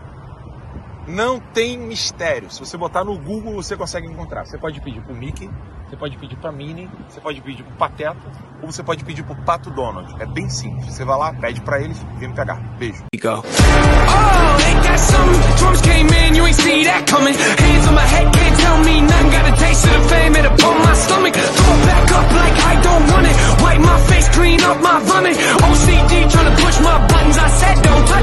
Y'all done it. I can be critical, never typical. Execute with every syllable, I'm a criminal. Intimate but never political, pretty visual. Even if you hate it, it, I'll make you feel like you're in it though. You call me what you want, but never call me forgettable. Leave you deep in thought, I can never swim in the kiddie pool. Waited, I've been thinking the cinematic is beautiful, man.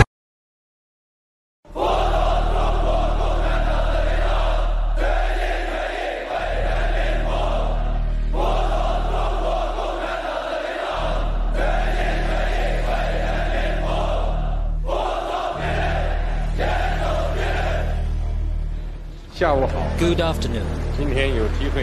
I'm very pleased to come here to the National Congress of Brazil and meet all the friends. On behalf of the Chinese government and people, the cordial greetings and best wishes to the hospitable and friendly Brazilian people and to all the people in Latin America and the Caribbean. Brazil deserves a lot more attention than it typically gets in Western discourse. We're worried about what's happening all over the world, except in our own backyard. China Brazil relations and China Latin America relations keep moving forward, like the Yangtze River and the Amazon River. It's really striking the amount of control that China already has. A China não está comprando no Brasil, ela está comprando o Brasil. They know what they want from Brazil. They know how Brazil can play a role in their rise. We're being leveraged. We're being encircled. We're going to wake up one day and we're going to be very, very surprised and very upset. And the people are going to ask, how did this happen? And the answer is, we let it happen.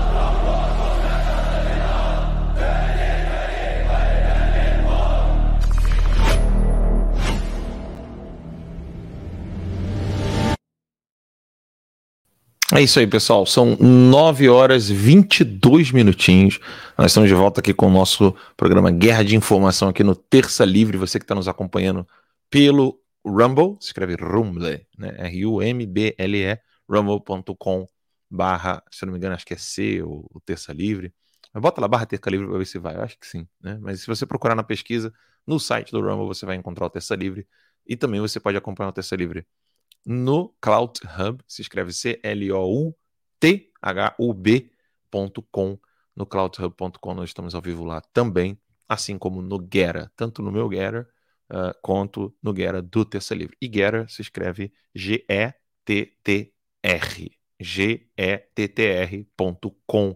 É essa audiência maravilhosa que nós estamos aqui com mais de mil pessoas nos assistindo no meu perfil pessoal. Muito obrigado aí de coração a todos vocês. E quase 400 pessoas assistindo no, no, no Guerra do Terça Livre, né? Arroba Terca Livre. E no meu perfil é Alan Santos BR. Então tem mais gente lá no meu. Depois a gente consegue até migrar a audiência lá para o Terça Livre. Então eu estou aqui hoje com o meu co-host, Daniel Bertorelli, e o pastor Ricardo Martins. Mas eu quero só falar um negócio aqui com o Daniel, porque o Daniel tem uma surpresa aqui para vocês. Eu vou tentar colocar as imagens aqui. É, Daniel, você disse que hoje é então dia 22, não é isso?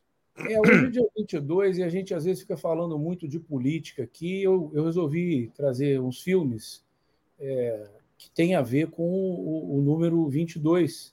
Né? Às vezes é o 22 no título, enfim, é, é interessante. Essa curadoria aí é boa. Eu vou dar uma breve sinopse para vocês, se o Alan conseguir colocar as imagens. Eu vou tentar colocar as imagens aqui, mas vai falando aí. É você vai colocando as imagens e eu vou uma a uma é, falando para vocês sobre o que, que, é o filme e por que, que vale a pena é, assisti-lo.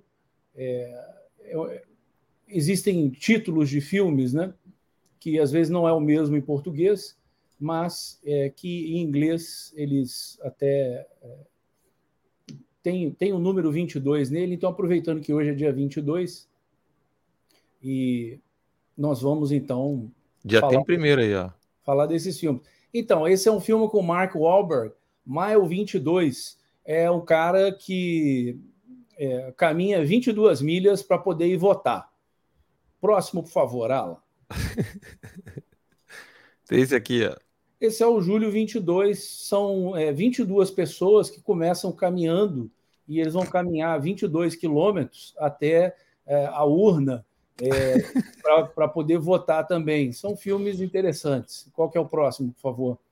Esse aí é um filme sobre dois artistas que tinham mania de fazer um L com a mão, mas eles é, aquele L ali, tem uma visão celestial e resolvem comprar arminha. Então, em vez de L, eles fazem arminha e cada um tem é, 22 é, munições, 22 balas para atirar para cima e celebrar depois da votação. Deixa eu ver se tem mais aqui, peraí. Eu acho que tem mais aqui, peraí. Tem esse aqui, Daniel. Ó. Vamos, Vamos botar lá. aqui. Vai ficar na, na tua frente aí. Não tem problema. Então, esse aí é 22 versus a Terra, né? Earth é Terra em inglês. Então, assim, é a história de um presidente que tinha um número favorito dele e era a terra inteira contra ele, entendeu? Era todo mundo descendo o sarrafo no cara, mas o cara ia sozinho, é, sem medo de ser feliz, porque ele sabia que o povo estava com ele. Então, esse aí é o 22 contra a terra. É, eu acho que é isso, né? Ah, tem, tem, tem mais filme. O Catch 22, catch em inglês, gente, é o verbo pegar, apanhar, né? Então, esse cara é um cara que pegou, apanhou aí é, 22 condecorações ao longo da carreira dele. Ele era um capitão do exército e ele resolve se candidatar e é, ele, ele conta com o voto das pessoas também. É um filme muito interessante também. Esse é o é, 2 e 22. 2 é porque é um casal, como vocês estão vendo aí na tela, né? Eles estão contando os minutos para ir votar e eles vão votar 22 também. E esse aqui já apareceu já, né? Não, esse ainda não. Esse é um bom filme também com o Jean Reno. Ele é um cara que é político e ele é da bancada da bala e ele tem é, 22 é, chances para acertar e, e, votar certo é, na, na, no dia da eleição. Para o país aí, não virar comunista. Exato. Essas são, então, esse é o quadro aí do Daniel Bertorelli sobre cultura no, especial aqui no dia 22, porque dia 22 a gente tem que lembrar, tem que ser 22. Você gostou das dicas dos filmes aí? Cara, muito bom. Bertorelli, meu amigo, ficou excelente. Eu só queria acrescentar sobre aquele casal, um casal imbrochável. Valeu? Imorrível, imbrochável. Imorrível e imbrochável. essa, essa é a dica de cultura de hoje, né? Dia 22. Gente, e para e pra selar o 22, deixa eu contar para vocês rapidinho aqui. Pode deixar aqui entre nós três vai. Vai, vai. Eu, tava, eu, eu parei para poder conversar na porta da academia com um democrata americano e bem liberal mesmo, inclusive piercingzinho, cabelo né, raspado de lado, bem, enfim. Parei para conversar com ele, a gente batendo papo ali. Ele estava em Nova York, de frente para o fogo de chão passando quando o Bolsonaro estava entrando na churrascaria. Nossa. Ele disse que ele nunca viu um apelo popular tão grande para uma pessoa como ele viu com o presidente, como ele não conhecia o presidente Bolsonaro, não sabia quem era mas ele só sabia porque ele é assinante do New York Times e ele assiste a CNN. Ele achava que o Bolsonaro era um ditador. E aí eu fui contar para ele quem é o Bolsonaro. O cara se apaixonou pelo Bolsonaro e falou que gosta demais do Bolsonaro. Esse é o primeiro maluco democrata esquerdista que se apaixonou pelo Bolsonaro. E agora fica me mandando mensagem com as falas do Bolsonaro traduzidas em para o inglês, cara. É mole. 22. É, é, então, é, essa coisa do, da paralaxe cognitiva que o Daniel estava falando, né? Você não tem como dizer que um fulano é um ditador, é, não só pelas características acidentais e, e, e, supérfluas, né? Como, por exemplo, tá com uma jaquetinha, tá andando de maneira simples, etc. Isso não quer dizer nada, mas é, no caso do, do, do, Bolsonaro, diz alguma coisa, né? Porque a ostentação do, do relógio do Lula, o relógio dos ministros da Suprema Corte, o carro que eles usam, a, a, vida opulenta que eles levam, né? E a vida do presidente Bolsonaro é totalmente distinta.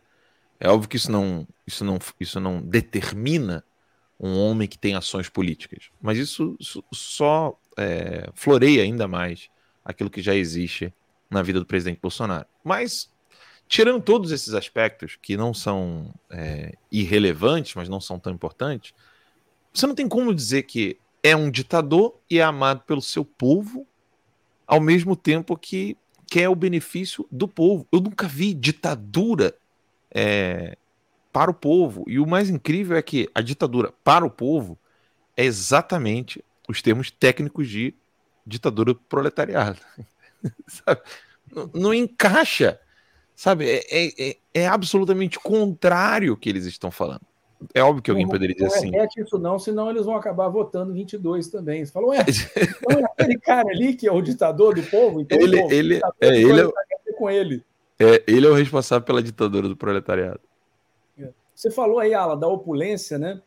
O nosso amigo Paulo Figueiredo hoje, ele, eu acho que foi hoje ou ontem, ele fez uma comparação aí dos gastos quanto gasta-se com a família real e todos aqueles castelos e cavalos né, na, na no Reino Unido, gasta-se menos com eles do que é, o gasto que tem-se com o STF, salvo engano, mas eu acho que foi nessa direção com o judiciário, né? Diferença de 142 milhões de, de dólares a mais.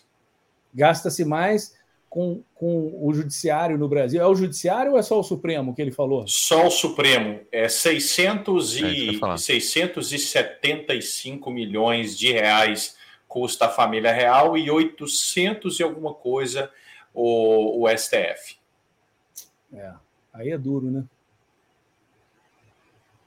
Não dá, sabe? É... O que eles estão tentando forçar a barra mesmo é criar essa, essa atmosfera talvez você que está em casa nos assistindo fique se perguntando assim, mas Alan, se é tão não compatível com a realidade, por que, que eles continuam falando isso?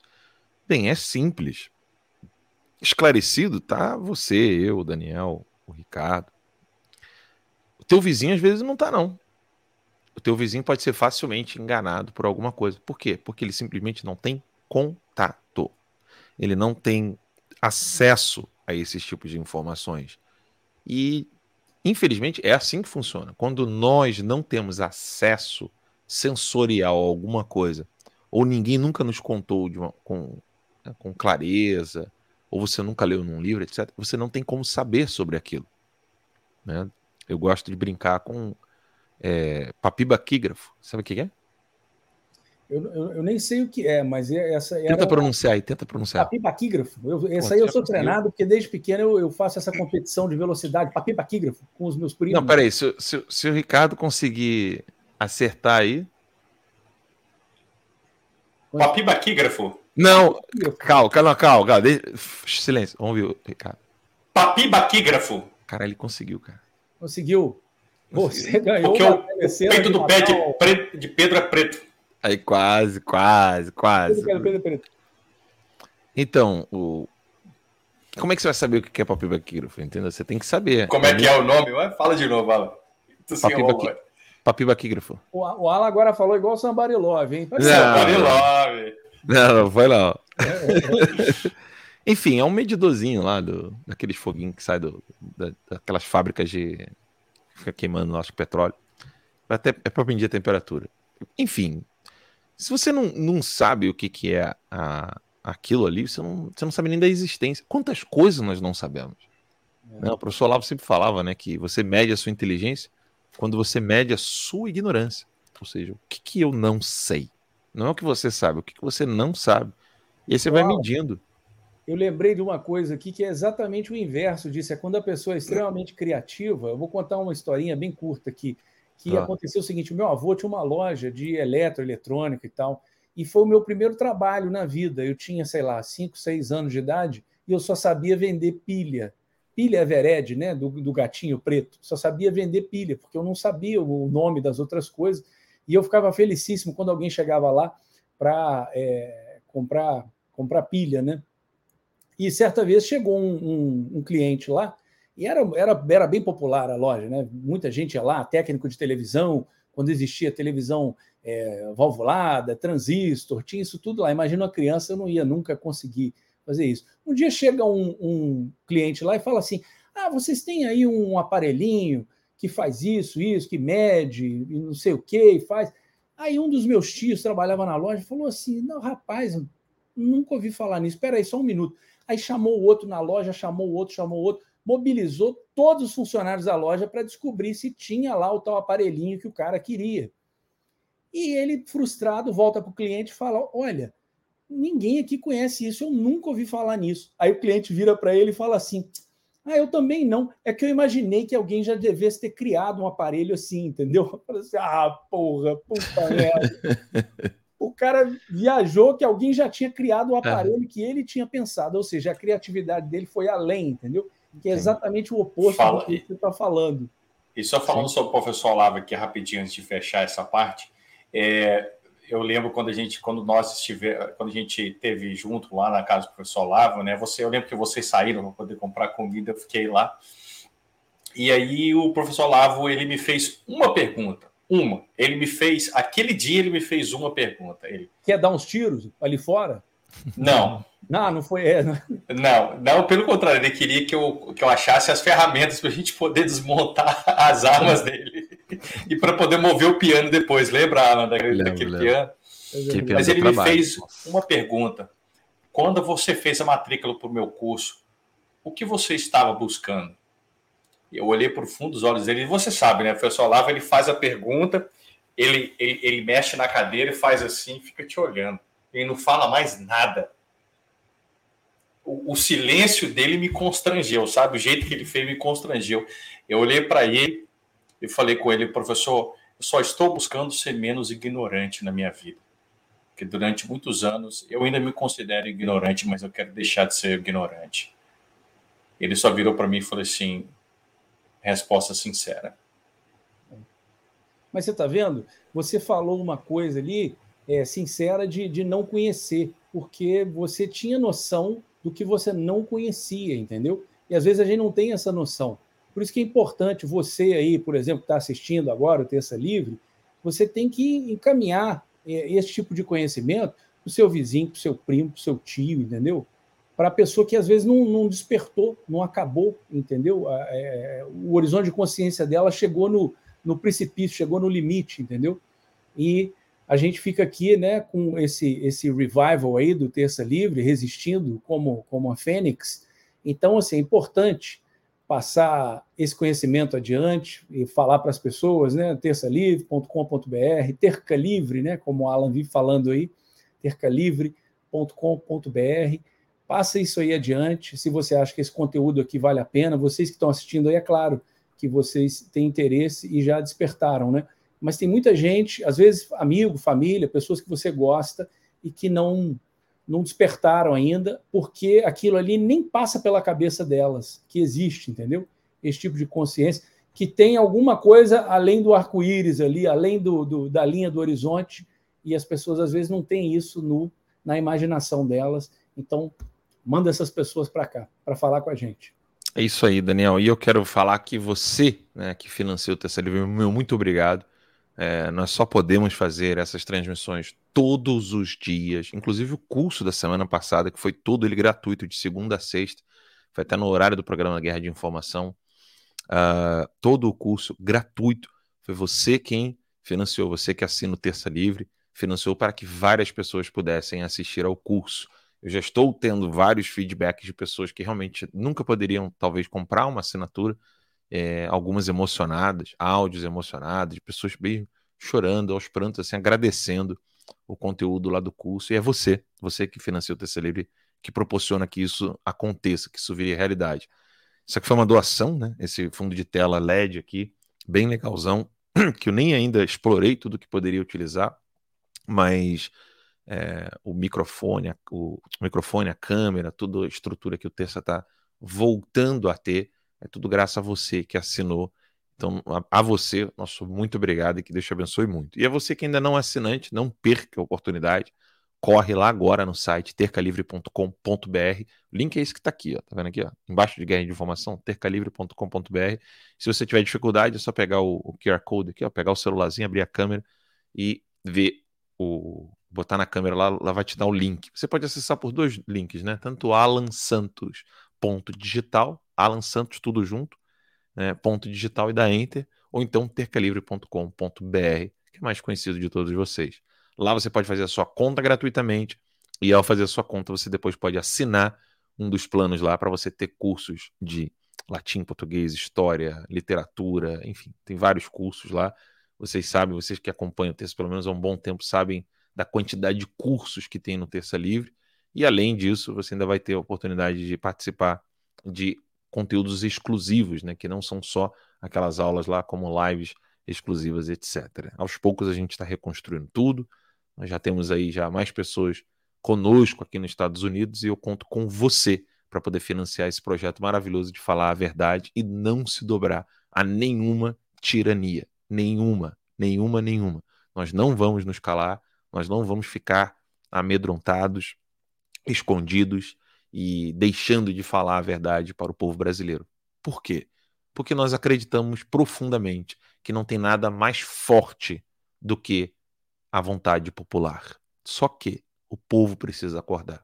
Nem todos têm a clareza que vocês têm, vocês que estão nos assistindo. Às vezes eu fico até um pouco constrangido de falar certas coisas aqui no programa, porque eu sei que você que está me assistindo sabe de qual é salteado, a estratégia da esquerda, etc. Mas você pode fazer um corte daquele vídeo e mandar para um amigo, porque talvez a explicação você não consiga explicar da mesma maneira. Então, mas eu sei que você que está nos assistindo, você tem uma consciência maravilhosa. Né? Quisera eu que o Brasil fosse repleto de pessoas como você que assiste o Terça Livre. Mas infelizmente não é assim. Então nós precisamos fazer com que o Terça seja cada vez mais conhecido. Então, por isso, meu muito obrigado a você que é assinante e a você que não assinou ainda, corre lá e não perca essa oportunidade. Agora, faz isso hoje ainda, não perde essa oportunidade não. Quero agradecer ao pastor Ricardo, muito obrigado de coração por estar conosco aqui nessa noite do dia 22. Marcante, né? Você nunca mais vai esquecer. Dia 22 de setembro de 2022, você estava no Terça Livre, no programa Guerra de Informação. Muito obrigado, pastor Ricardo. Ô, Ricardo, ah, obrigado. Oi. Deixa, deixa, eu fazer uma pergunta. Como é que as pessoas acham você online aí? Como é que faz para te encontrar? É boa, boa. Vocês podem me encontrar no Instagram, arroba Ricardo Martins PR. Tem também o canal no YouTube, Ricardo Martins, podem procurar lá, tem alguns vídeos, inclusive tem uma palestra falando sobre comunismo nas igrejas. Se alguém quiser conhecer um pouco mais desse trabalho, é, pode entrar em contato comigo. No Getter também aqui, ok? Você pode entrar em contato comigo, digitar Ricardo Martins, você vai entrar, achar minha conta no Getter também. É, pode me mandar mensagem lá. E eu quero é, mandar um abraço para todos vocês. Obrigado, obrigado, Alan. Obrigado, Bertorelli. Vocês são amigos e eu devo né, muito a vocês. E eu quero dizer aqui diante das câmeras que o Alan foi um, foi né, tem sido aí o, o, meu maior incentivador em relação a isso. Eu já queria desenvolver, começar a desenvolver esse trabalho. O Bertorelli, no meio da caminhada, passou também esse outro grande amigo, incentivador também, de expor mesmo o, o, o socialismo, o comunismo dentro da igreja cristã no geral. E eu quero agradecer não só aos evangélicos, mas muitos católicos têm vindo até o meu é, Instagram, tem é, é, mandado mensagens e, e, expressado carinho, tá? E eu quero agradecer vocês de coração, que Deus abençoe a cada um de vocês, a sua família, a tua casa, que vocês possam prosperar, que vocês possam crer, né? Que o amanhã pertence ao Senhor e que tudo aquilo que nós fizermos em nome do Senhor, Ele disse que Ele atenderia. O meu beijo a vocês, que Deus abençoe. Amém. Isso aí, Ricardo. É isso, galera. A gente vai ficando por aqui. Brigadão. Daniel. Obrigado, Pastor Ricardo. Obrigado a todos que estão nos assistindo. Não esqueçam, hein? Sigam a gente nas redes sociais e divulgue. O Terça Livre está de volta, sim. E até amanhã, às 8 horas da noite, segunda a sexta, a gente está aqui. Você que está nos acompanhando pelo Rumble, você que está nos acompanhando pelo Guerra do Terça Livre, o meu, o meu pessoal, no Cloud Hub também. A você, nosso muito obrigado. E você que está ouvindo depois, né, no Spotify, né, assim que termina a live, a gente já sobe o áudio lá para o Spotify, você que acompanha o programa Guerra de Informação do Terça Livre lá no Spotify. Nosso muito obrigado a você. E se você não sabia ainda que o Terça Livre está no Spotify, é bem simples. Escreve lá Guerra de Informação, que você vai encontrar o nosso programa. Muito obrigado. Até a próxima, se Deus quiser. Tchau, tchau, galera.